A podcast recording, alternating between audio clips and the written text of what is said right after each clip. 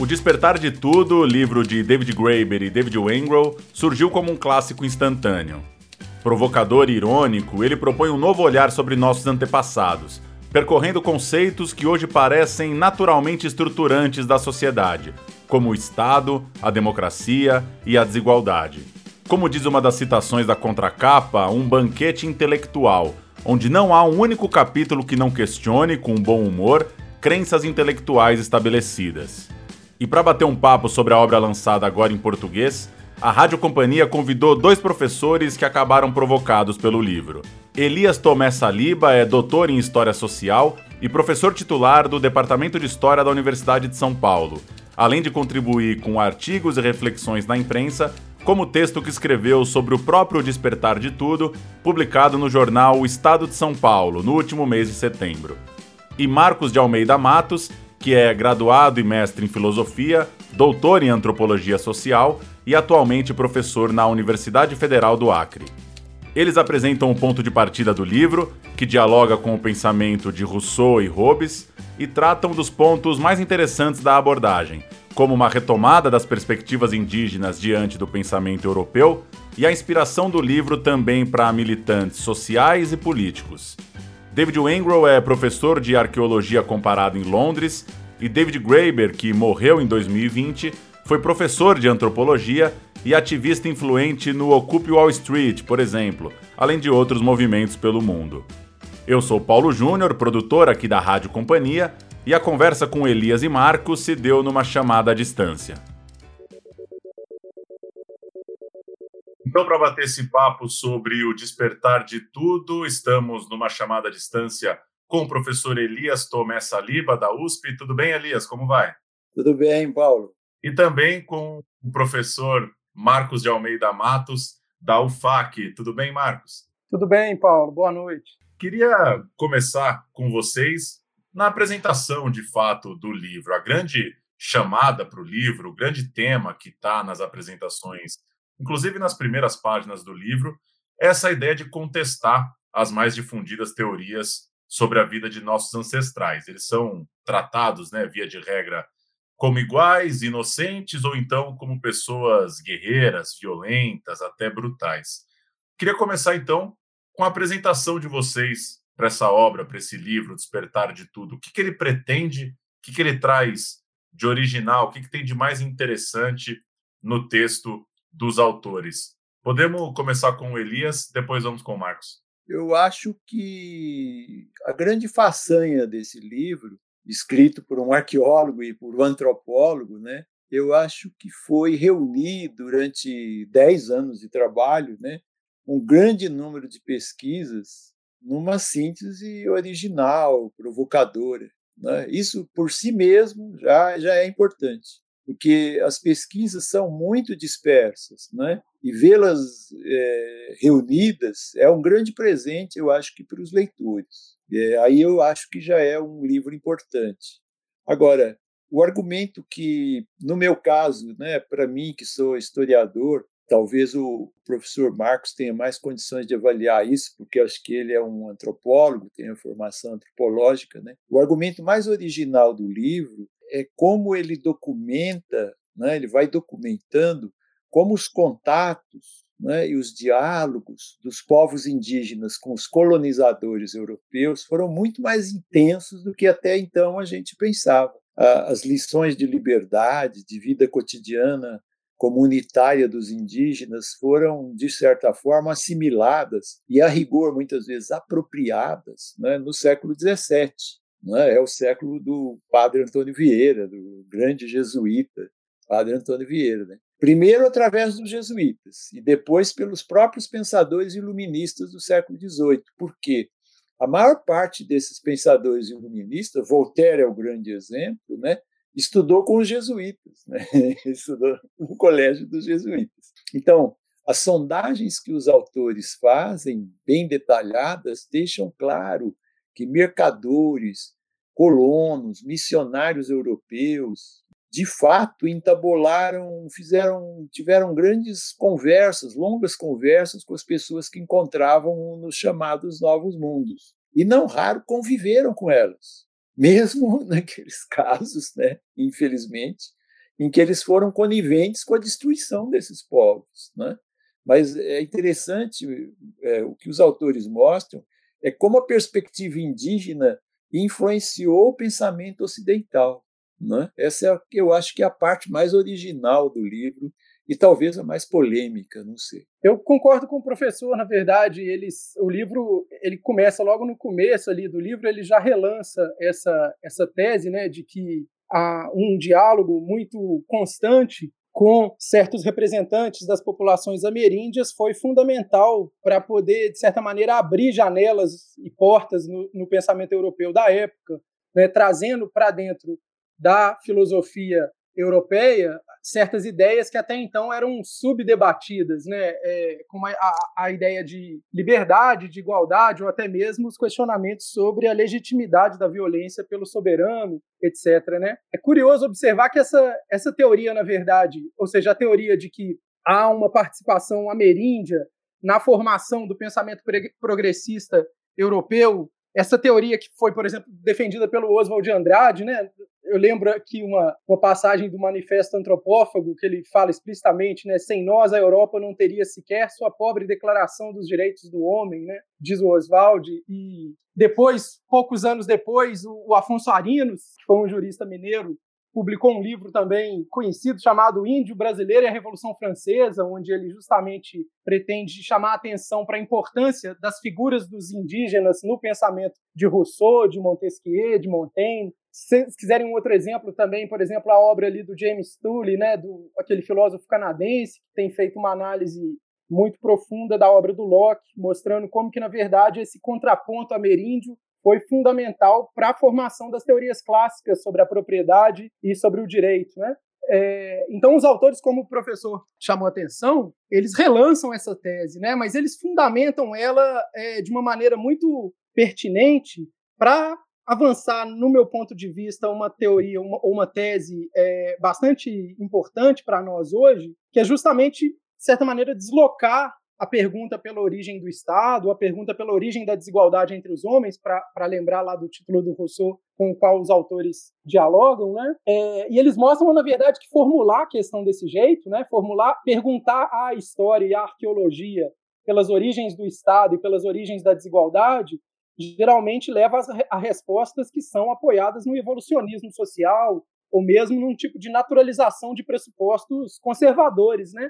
acerca da formação da sociedade. Então, se de uma forma ou de outra a teoria da bondade natural do homem, é, né, essa, essa bondade que seria pervertida pela civilização, pela história e pela civilização, ou então a teoria robesiana de que é fundamental, é preciso que exista um Estado soberano para conter a violência que o homem naturalmente pratica contra o seu igual, contra um outro homem, né? Os autores argumentam que essas teorias terminam de uma forma ou de outra por justificar o status quo, né? Ou seja, terminam por justificar a universalização desses sistemas sociais que são desiguais, que são hierárquicos, que restringem a liberdade a um círculo doméstico da propriedade. Ou seja, que, re, que quanto, quanto menos você tem, menos livre você é. Quanto mais rico você é, mais livre você é nas democracias, supostas democracias contemporâneas. Né? Então, é, o que os autores fazem, que eu acho muito interessante, se apropriando dessa, dessa tradição de pensadores que já chamavam atenção para a importância do diálogo com as Américas na formação do pensamento iluminista e depois do pensamento de esquerda na Europa, foi justamente mostrar que esses regimes políticos que normalmente se pensa que são o destino de todos os coletivos humanos, né, esses estados soberanos, policiados, com regimes de trabalho exaustivos e degradantes para a maior parte dos homens, né, esses modos de vida são, de certa maneira, arbitrários. Né? Se poderia viver de outro jeito, e os autores não só dizem que se poderia viver de outro jeito, como eles dizem que se viveu de outro jeito na maior parte dos lugares e na maior parte do tempo. Ou seja, eles meio que invertem aquilo que o, autores como o Pinker ou é, o, enfim, essas, essas macro histórias, né, que são sucessos editoriais periódicos, né, eles invertem esses livros para dizer que essas formas que a gente reconhece mais prontamente como destino de todos os coletivos humanos, elas são exceções, na verdade, que na maior parte do tempo os homens viveram de maneiras radicalmente diferentes disso e experimentaram muito mais formas da política, formas igualitárias, formas de conflito político que escapam por todos os lados dessa homogeneização ao redor do Estado soberano que detém o monopólio da força. Né? Então, é, o, o, livro então reúne-se uma multidão muito impressionante de dados arqueológicos e antropológicos para mostrar isso. Né? E eu acho que ao fazer isso, o livro se torna um, um companheiro poderoso para a gente questionar certos pressupostos do que normalmente a gente pressupostos que a gente normalmente importa para dentro das discussões políticas, né? Como se não houvesse outro jeito de viver. O chamado realismo capitalista, né? Ser realista é viver desse modo degradante como a gente vive. Os autores estão falando, não, na maior parte do tempo, os homens viveram de maneiras completamente diferentes disso.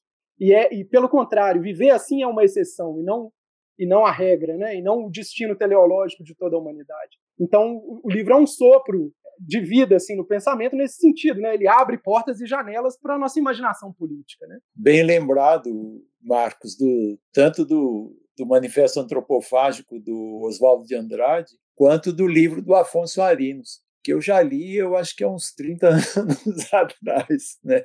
Mas que é foi uma boa lembrança. Eu nem me lembrava dessa sondagem do Afonso Arinos, que é importante.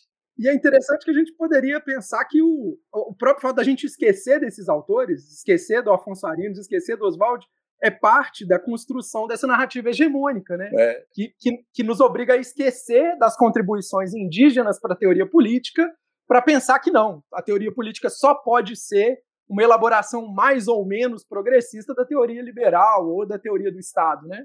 É, e nós ficamos viciados, né? Porque ou a gente olha para Hobbes, a guerra de todos contra todos, ou Rousseau, quer dizer, ou é um início igualitário, Rousseau, ou um início hierárquico, completamente de poder, né? Eu acho que vários antropólogos e vários estudiosos já trataram desse tema, né? É, mas é, o, o, o, valor desses, desse, desses autores e desse livro em especial né, é que ele, eles, na verdade, é, quase que mostram que a visão que a gente tem da história da humanidade, e aí é o exemplo do Neolítico, né, que é um período enorme da história humana, que é generalizado, mas a visão que a gente tem da história humana é uma espécie de aplicação do efeito nocebo, né, que a gente fala muito, né, em história, é o contrário do efeito placebo, né? O efeito placebo todo mundo conhece, mas o efeito nocebo, que é aquele que a gente toma um remédio apenas achando que vai ficar doente e realmente ficar é, doente, né? Também é aplicado na história da humanidade em geral. Eu lembro aqui um livro que foi publicado há dois anos, foi traduzido aqui no Brasil, do Rutger Bregman, né? que tem o título de uma humanidade, uma história otimista é, do homem. Ele vai mostrar como muitas vezes a nossa visão de história está assentada num modelo equivocado da natureza humana, que lembra um pouco as colocações dos dois antropólogos aí do despertar de tudo, né? Quer dizer, a teoria do verniz, né? A ideia de que a civilização não passa de uma fina camada que pode se descascar frente a qualquer provocação. Também aí entra o quebra-cabeças arqueológico que os autores é, trabalham bem, inclusive o dilema é, clássico, né, que é muito é, é muito repetido pelo é, Yuval Harari e pelo Diamond. É, por que, por exemplo, que os neandertais que eram fortes, né, com a sua musculatura, um cérebro grande, capaz de sobreviver a duas eras glaciais. Eles trabalham a hipótese que os neandertais acabaram per uma espécie de maior limpeza étnica da história. Esses autores, tanto esses autores quanto o Bregman, vão puxar os fios de outras hipóteses, né, retomando pesquisas pouco conhecidas. Uma delas é uma pesquisa censurada do zoólogo e do geneticista russo, o nome dele era Beliaev. Ele realizou suas pesquisas desde 58, praticamente escondido na Sibéria, né? já que o regime soviético de então proibia qualquer tipo de pesquisa genética. Né? Teoria evolucionista era mentira propagada por capitalistas. A pesquisa dele era uma pesquisa que, é, que, que era da genética, mas a rigor, ela foi utilizada como uma hipótese para a história humana, né? porque é uma hipótese de fachada. A suposição, depois comprovada, era essa, que os animais domesticados haviam passado por uma evolução simplesmente por causa da sua amistosidade, o que foi uma reviravolta, não é? Porque o pressuposto era que a domesticação reduzia o poder cerebral, e isso tinha virado um clichê, até nos, nos, nos, nas frases que a gente usa, né? esperto como uma raposa, burro como um jumento. Né? e aí o, o, o Beliaev, isso acho que é citado numa nota pelo, no Despertar de Tudo, né? ele, o experimento na quarta geração, ele viu raposa selvagem começar a abanar o rabo, manter orelhas caídas, né? Ele mesmo diz mostrar umas carinhas de bebê. Só em 1978, quando a censura soviética afrouxou, é que ele comprovou a hipótese de que as raposas mais amistosas produziam menos hormônios de estresse, mais serotonina, oxitocina, né? E ele transferiu isso para os seres humanos mostrando então aquilo que o Bregman vai chamar, brincando com sapiens, né? não mais o Homo sapiens, ele vai brincar, ele vai chamar de Homo cachorrinho, né? revelando um pouco um outro lado, né? que não é nem Rousseau nem Hobbes. E acho que os dois autores aproveitam um pouco essa deixa. É, que vem das pesquisas genéticas, mas que trabalha de, eles trabalham muito de forma interdisciplinar tem um, esse caráter interessante porque essas teorias, como a, a que aparece no Sapiens ou no, nas obras do Pinker e tal, elas têm a pretensão de se apresentarem como mais fiel, fiéis aos fatos, né? E se você questiona elas, você está romantizando, como se você estivesse contrariando.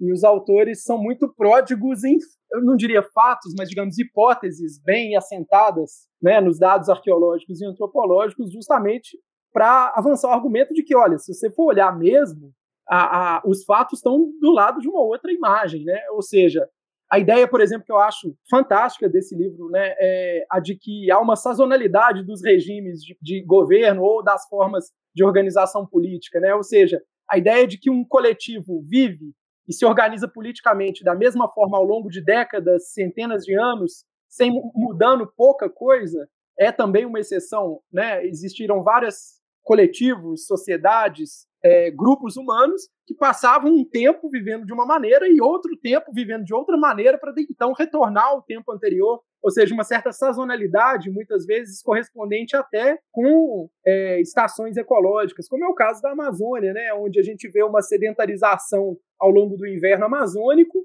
e uma, um, um maior deslocamento, uma flexibilidade é, e uma fractalização dos grupos muito mais acentuada no verão, que é o tempo onde chove menos e onde você pode ocupar as praias, acampar nas praias e, e, e comer mais peixe na beira do rio e etc. Né? E isso pressupõe uma flexibilidade política e uma experimentação com formas de viver a política que nós, que vivemos sob um regime democrático, como quer que a gente chame esse regime sob o qual a gente vive, a gente não tem essa, né? A gente pensa que uma vez que a gente assinou um contrato social, ele é meio que compulsoriamente longevo, para dizer o mínimo, né? que sai eterno. Né? Ou seja, a ideia é de que você pode mudar de, de, de forma de organização política, não necessariamente por uma revolução, mas sim pela experimentação. Né? Essa ideia que parece muito pouco intuitiva, os autores tornam ela, ela palpável, né? com um monte de exemplos. E eles vão mostrando, inclusive, o convívio entre populações diferentes que adotam regimes políticos diferentes e que têm plena consciência da sua diferença um diante do outro e que jogam com essas diferenças, né? Então, ao redor de uma cidade, sempre havia pessoas vivendo fora da cidade, ao redor de um estado ou de um império, viviam pessoas fora desse império em relação com ele, né? Eles retomam nesse aspecto uma teoria que foi avançada, que eu saiba, provavelmente tem predecessores, mas que está muito claramente exprimida pelo Deleuze e Guattari, né, no, no Mil Platôs, né? Onde eles justamente respondem ao Pierre Clastres, né, para dizer, olha, elas são contra o Estado, mas é porque elas conhecem o Estado, né? As populações indígenas são contra o Estado porque elas sabem o que é Estado. Elas, elas conhecem o Estado porque o Estado estava em algum lugar ali também, né? Ou seja, é como se os autores trouxessem indícios arqueológicos para dar substância a essa teoria de que os índios da Amazônia conheciam o Estado andino e por isso eram contra o Estado. Pressupunham na sua imagem política uma visão do que, que significa viver sob um império, né? E isso torna uma, isso traz também uma sofisticação para a teoria política ameríndia, né?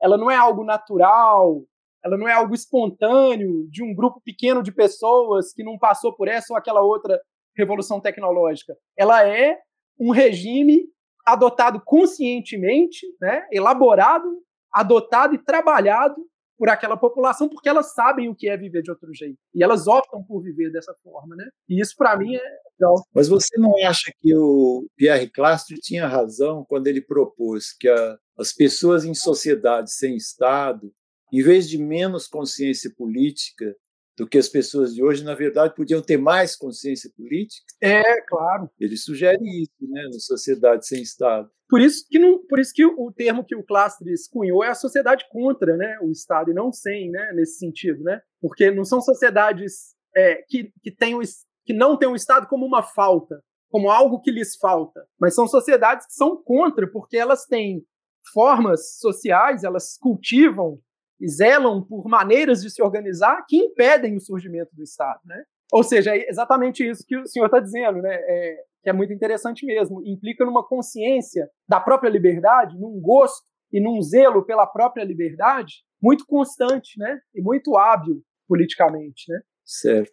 Muito legal, gente. Eu queria pegar uma coisinha do que vocês falaram, aprofundar um pouco nessa questão da retomada das perspectivas indígenas saber de vocês o que, que pode ter de interessante aqui para o caso brasileiro, o que, que a gente pode pensar em relação à nossa, nossa dinâmica local, entendendo que muito mais gente está lendo livros de lideranças indígenas, está tendo mais contato com outras formas de se entender a sociedade, inclusive votando em lideranças indígenas. A gente está num período eleitoral, claro que numa proporção ainda muito pequena, mas com algumas lideranças indígenas espalhadas pelo Brasil, tendo também esse status de representatividade. O que, que esse livro, o que, que esse debate sobre retomar essas perspectivas indígenas podem nos ajudar um pouco nessa conversa mais local aqui do Brasil? Bom, para o caso, caso brasileiro, basta lembrar a presença no livro, que é muito forte,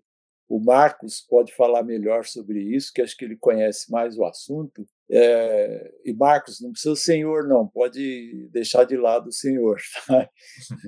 É, Para o caso brasileiro, a presença muito forte no livro é, dos, dos Yanomamis. Né? É certo que no, lá no período neolítico, né? mas o que ele mostra dos Yanomamis, olha, é, eu sinto que os Yanomami já praticavam aquilo que a gente chama de economia sustentável, com perdão, talvez, do anacronismo. É uma outra perspectiva que esse livro abre para a história da cultura dos povos ditos originários e que vem complementar vários outros livros brasileiros. O, o Marcos acho que pode falar melhor do que eu, né? mas entre os quais eu lembro a Inconstância da Alma Selvagem, do Eduardo Viveiros de Castro, é, que é de 2017, salvo engano, os livros da Manuela Carneiro da Cunha, né? e mais recentemente, o último que eu li é um livro do arqueólogo Eduardo Góes Neves, né? que se chama Sobre os, Sobre os Tempos do Equinócio, oito mil anos da história da Amazônia Central. Então, é, você tem toda uma, uma, uma série de contribuições que eu acho importante. Agora, se elas vão chegar à nossa uh, sociedade, se a nossa sociedade hoje é, é, capaz de ouvir essas vozes tão importantes, né? isso já é outra questão. Eu acho que nossas sociedades hoje, não só a brasileira, vive um momento de, de descrédito na vontade de verdade, né? vamos falar assim. E nos anos mais recentes, parece que em termos de governança, vamos usar um termo bonito, né? um eufemismo para conter nossa revolta. Nós estamos indo numa direção contrária de todas as lições que esses povos nos transmitiram, uma ânsia de destruição de tudo como nunca se viu nesse país. Não sei o que o Marcos pensa a esse respeito, mas acho que é isso. Desculpe o desabafo. Não, imagino, acho que é, o sentimento é comum, né? É, é interessante porque os autores meio que sugerem, eu imagino que o pessoal da história da filosofia possa querer questionar isso, discutir isso em mais detalhe, mas os autores sugerem que, na verdade, sem essa crítica indígena é, que se deu ali no período da invasão do continente americano, é, não haveria Marx, né? não haveria não haveria nenhuma porque meio que simplificando o argumento dos autores, né? o, o aspecto digamos assim revolucionário do, do iluminismo, o, o, o, os elogios da liberdade, da igualdade do iluminismo, eles aconteceram sob o impacto do diálogo com esses pensadores indígenas, né? E as teorias que vêm depois, as teorias que vão sugerir uma certa naturalização dos pressupostos europeus da sociedade, ou que vão sugerir modelos é, social evolucionistas, né, para dizer que esses povos, na verdade, são, visões, são versões primitivas do homem, né, elas vêm como uma reação a, esse, a essa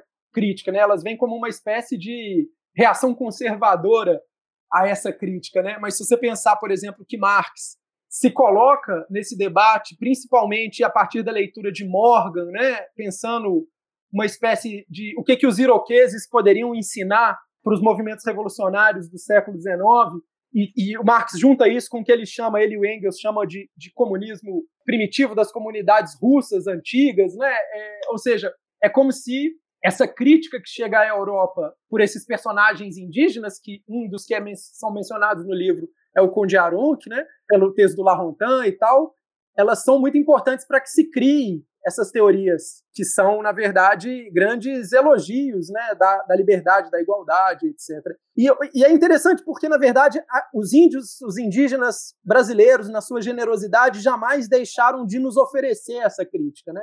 Então, ela aparece ao longo da história do pensamento brasileiro constantemente.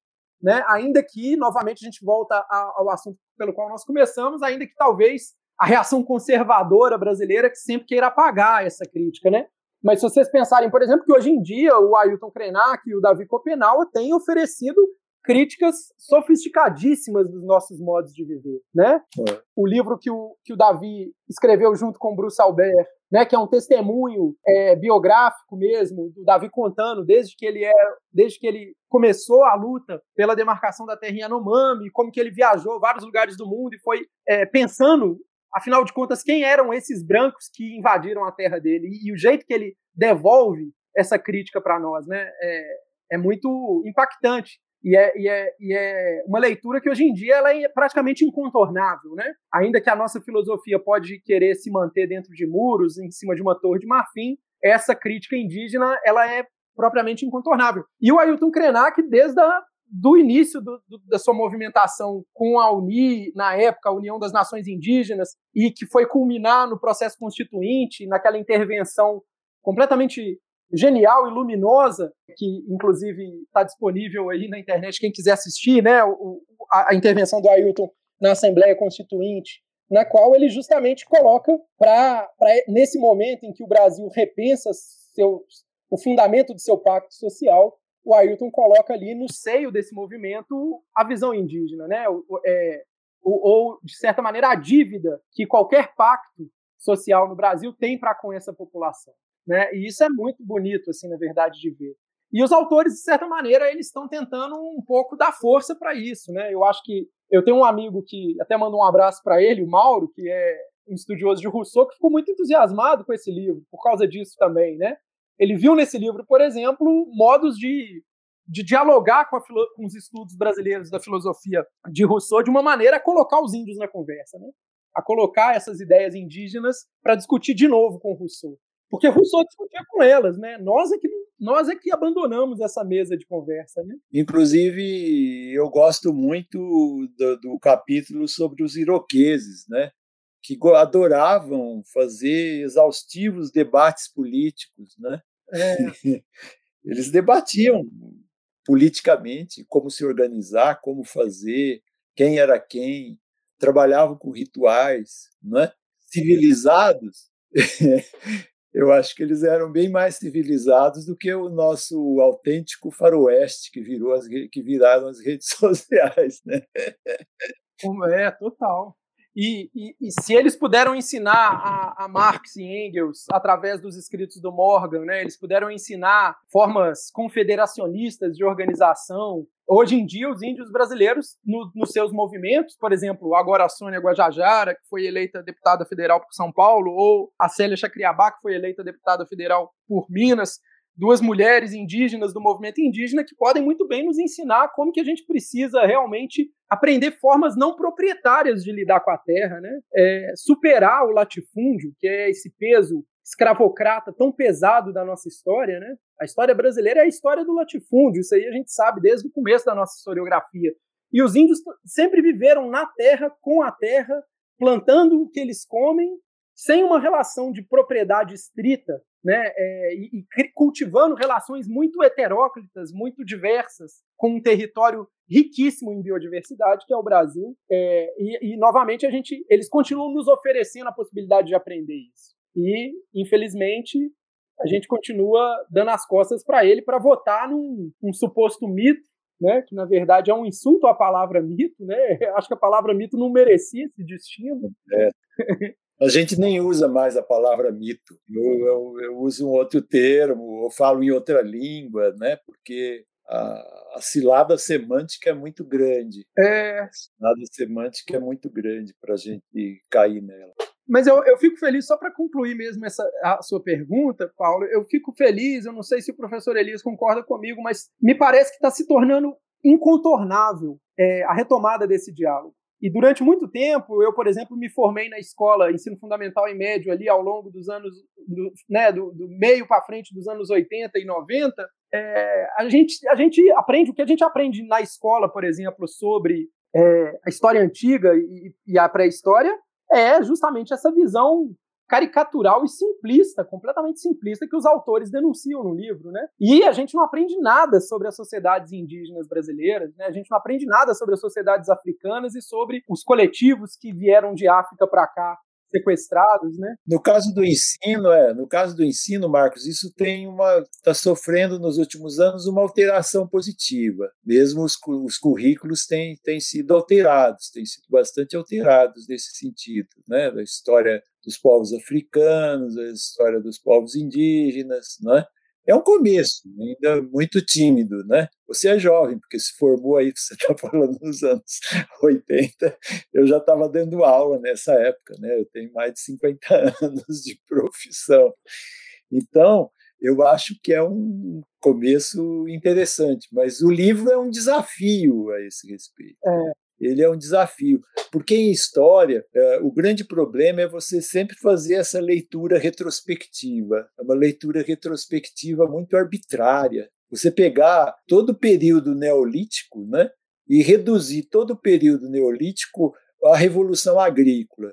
A revolução agrícola leva ao aumento da população, a sociedade fica mais complexa, e aí ela precisa de tiranos. Ora, essa é a crítica maior que esse livro faz às visões que muitas vezes são estereotipadas e que aparecem no livro do Harari, por exemplo, no Sapiens do Harari. Ele faz essa, essa passagem como se fosse uma grande revolução, porque é o diálogo dele, deles com esses autores, com o Pinker, né, o Fukuyama. O Fukuyama e o Diamond, por exemplo, eles seguem o Rousseau direitinho, né? não acrescentam muita coisa, mesmo em termos de documentação. Quer dizer, a agricultura levou uma transição dos bandos humanos para tribos, né? aumenta a complexidade dos agrupamentos agrícolas, surge a necessidade de liderança, surge as hierarquias, surge as instituições, surge o Estado. Ora, é, é uma coisa um pouco. É, eles falam, eles falam do Fukuyama que é, eles dizem brincando, né, que o quadro que o Fukuyama desenha é um, é um quadro quase que bíblico desse, desse processo, quando surgem as, as sociedades mais complexas. Né? No caso do Diamond, é pior ainda, porque ele vai mostrar como grandes populações não conseguem funcionar sem líderes que tomem as decisões, executivos que ponham as decisões em práticas, burocracias que administrem as decisões e, e, e as leis. Né? O que o, o livro o Despertar de Tudo mostra é que essa interpretação não tem nenhuma fundamentação empírica e científica, são generalizações. E atrás das generalizações nós temos preconceitos bem enraizados. O, o Pinker, né, na, na, obra magna dele, Os Anjos Bons da Nossa Natureza, né, ele, ele vai mostrar, vai defender a razão, a ciência, o humanismo, argumentando que hoje nós vivemos num mundo muito menos violento e cruel do que o mundo dos nossos uh, ancestrais, né? o que pode parecer estranho, né? mas ele está convicto, Pinker, nesses, no, nos livros dele, de que em cima de uma análise estatística objetiva, para mostrar que estamos vivendo numa era de paz, segurança sem, sem precedentes. E aí, é claro, é, essa questão reduz todas as sociedades é, do Neolítico às sociedades anárquicas, mostrando que a vida das pessoas era sórdida, brutal, curta. O Harari cai também um pouco nessa cilada robesiana. Eles mesmos citam o, o, o Harari no Sapiens, não é? Ele é um pouco determinista quando ele diz não há como escapar à ordem imaginada. Quando derrubamos muros da prisão, eu estou lendo aqui o trecho, quando derrubamos os muros da prisão e corremos para a liberdade, estamos, na verdade, correndo no pátio amplo de um presídio maior. Então, no fundo, há um problema, inclusive, empírico aí, né, que historiador é, não gosta muito de, de pouca fundamentação. Né? Você deixa de lado detalhes comprovados de mais de 3 mil anos de história. E esses autores continuam fazendo o quê? Reproduzindo o cânone europeu. O cânone europeu surgiu exatamente para confrontar, assimilar e apropriar exatamente a cultura dos povos originários. É, justificar a colonização, né? Pois é. Enfim, é como assim, tipo, por, por, por, mais bonita e alegre que seja a vida desse povo, eles estão destinados a desaparecer de uma maneira ou de outra, então vamos acelerar o processo, é tipo isso. Vai victus, né, diz o ditado latino, ai dos vencidos, né, pior para os, é. para os vencidos. Mas eu, eu não sei se o professor Elias sentiu também, eu ficava um pouco, os, os meus incômodos com o livro, como especialista de alguns assuntos tocados pelo livro, né, é, né, a gente fica, pô, não é bem isso, né? Você vai lendo, porque uma síntese desse tamanho, você vai lendo o livro, você fica, poxa, mas não é bem isso, pô, esse conceito tá meio sem arestas, não é propriamente isso que os autores citados estão dizendo, e eles estão. Mas esse incômodo vem acompanhado ao mesmo tempo de, pô, os caras têm muita coragem de tentar uma síntese desse tamanho. É, exato. E, e, é, e, é uma, mas, e é legal porque, assim, essa tentativa de fazer a síntese desse tamanho é justamente para contrapor o sucesso desses autores de macro histórias de aeroporto, né? Esses livros que a gente vê vendidos nas lojas do aeroporto, do, do Pinker, do Darmon, do, do Harari, e que também, do ponto de vista de um especialista em alguns assuntos tocados por essas obras, eu sempre fiquei com a impressão de que eram visões muito conservadoras e à direita da história humana. Mesmo aquelas que são mais bonitinhas, como a do Harari ou do Darmon, ao seu modo, né? O Pinker não, o Pinker ele é um cara é, assumido, né? Um, é, mais e, e aí, querendo dizer assim, que, que no fundo entra nesse. entra num debate, professor Elias, que é essa relação entre a história e o mito. Né? É porque o mito não o mito num bom sentido, por dizer assim, né? O mito no sentido antropológico, que é o quê? As sociedades elas sempre elaboram de uma maneira ou de outra uma visão, uma visão, digamos assim, de como as coisas se encaixam, né? Uma visão, elas precisam desse horizonte de imaginação no que vai acomodando ao seu modo aqui e acolá as contribuições diversas e muito mais sofisticadas e difíceis de encaixar de cada ciência específica, né? E até hoje, na história e na arqueologia, a macrovisão era uma visão que é isso, era, era a mesma visão há, no mínimo, 300 anos de pensamento europeu, né? Ou Hobbes ou Rousseau, né? Como os autores dizem, né? E que, no fundo, para os autores tem um ponto em comum.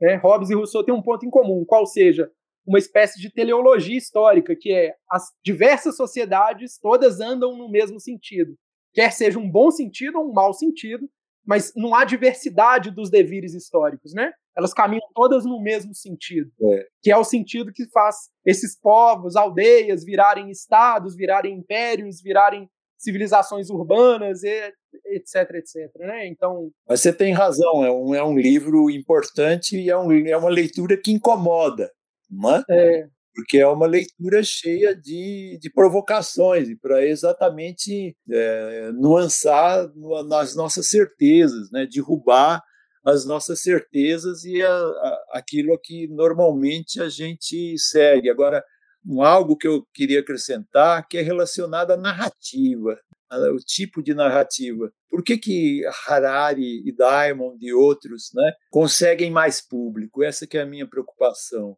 é, porque eles conseguem trabalhar a história de uma forma narrativa, empolgante, né, vamos reconhecer. Agora, toda narrativa, ela, ela implicitamente ela traz uma, uma teleologia. Né? A narrativa força a flecha do tempo para ir numa direção. Isso a gente chama de narratividade em história. E isso produz o quê? Produz aquilo que a gente chama de evidências silenciosas.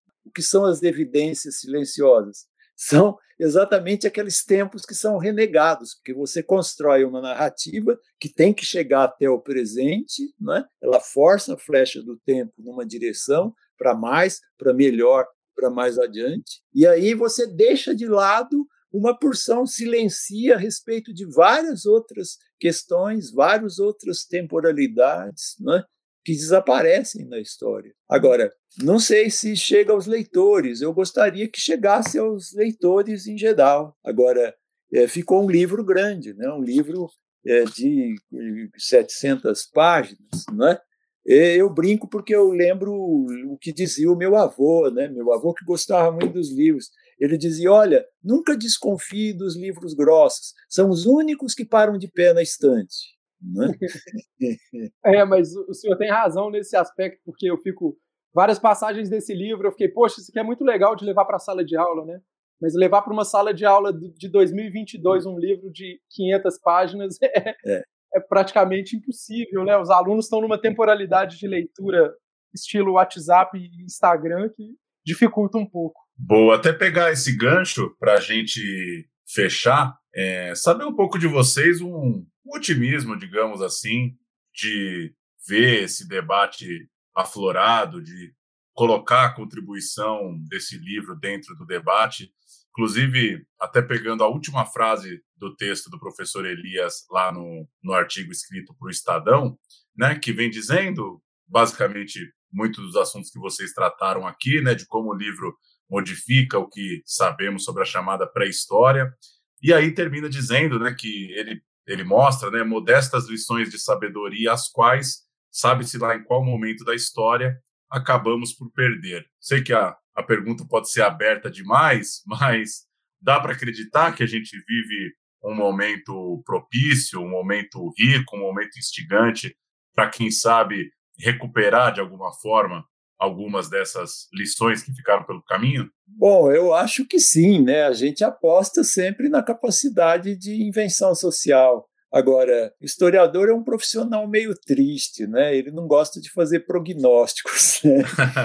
Eu acho que nós perdemos a capacidade de apostar no futuro nas últimas décadas do século XX já. Nós começamos ali, eu acho, que a perder as perspectivas de futuro com a crise das utopias, o recuo da capacidade da gente pensar o amanhã. Nos últimos anos, isso se acentuou-se, né? isso aumentou, porque eh, acentuou-se o fenômeno da, daquilo que eu chamo de presentificação. Né? A presentificação anula as lições do passado pelo transbordamento de informações que nós temos no presente. Né? Acho que isso estilhaçou nossa capacidade de invenção social. É quase como se a gente dissesse: olha, o futuro está além do seu alcance, de modo que é melhor parar de ficar olhando para o pote de ouro no fim do arco-íris, é melhor trabalhar por um hoje diferente não um amanhã melhor. Então, é, é esse, esse fenômeno da distopia né, que aparece de forma muito forte. Né?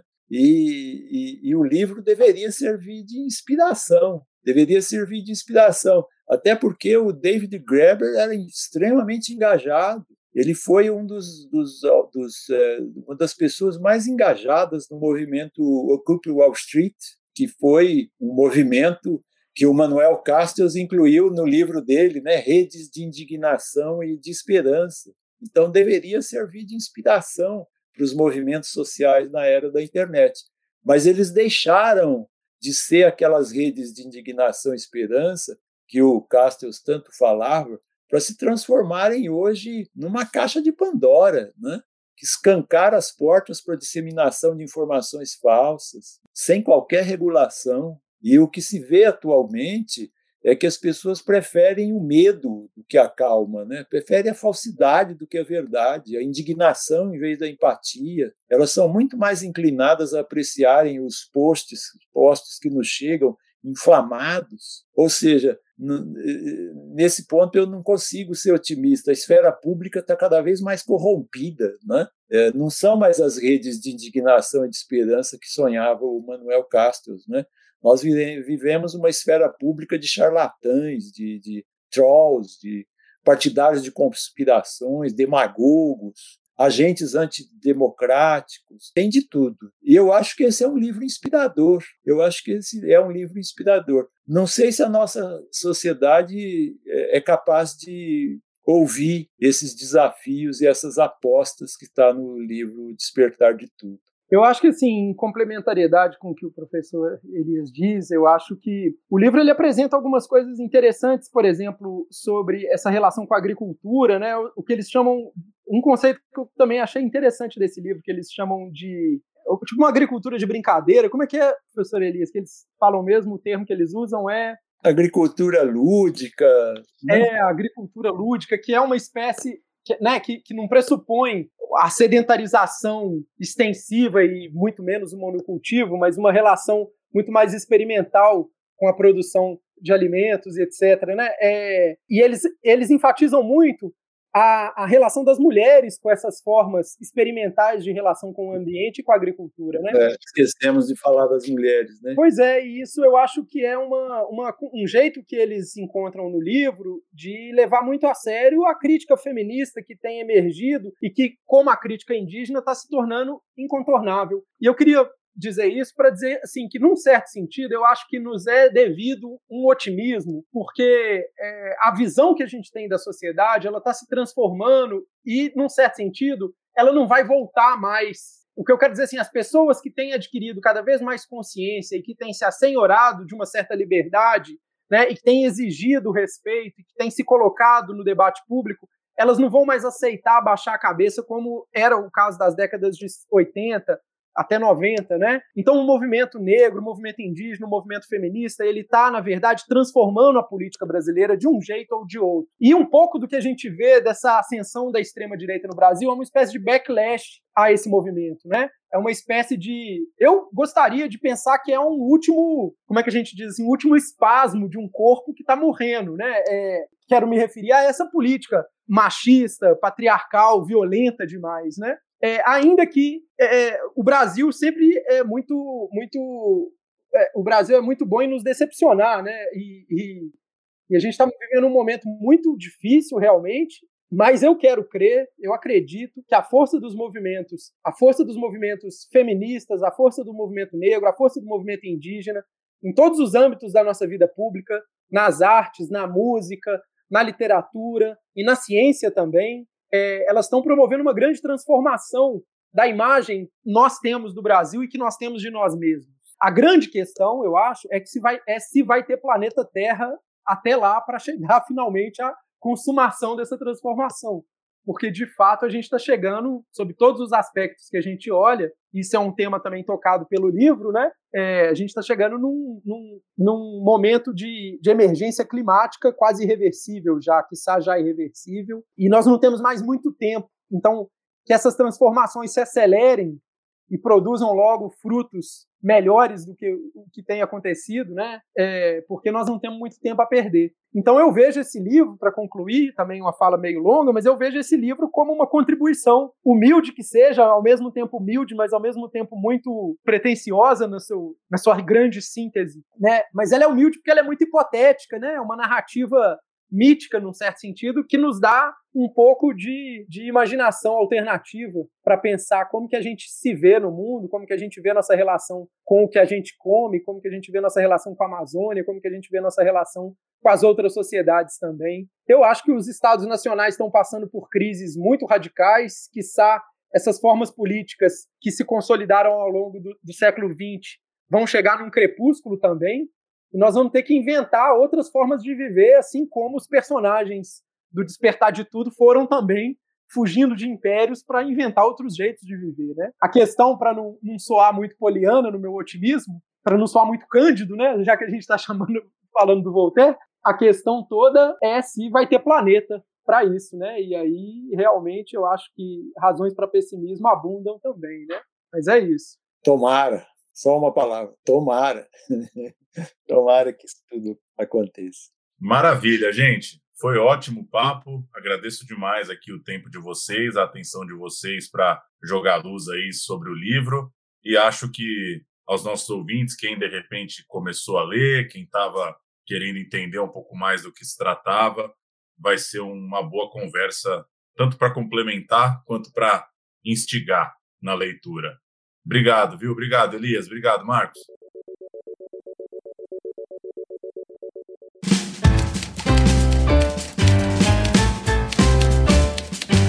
E essa edição da Rádio Companhia fica por aqui.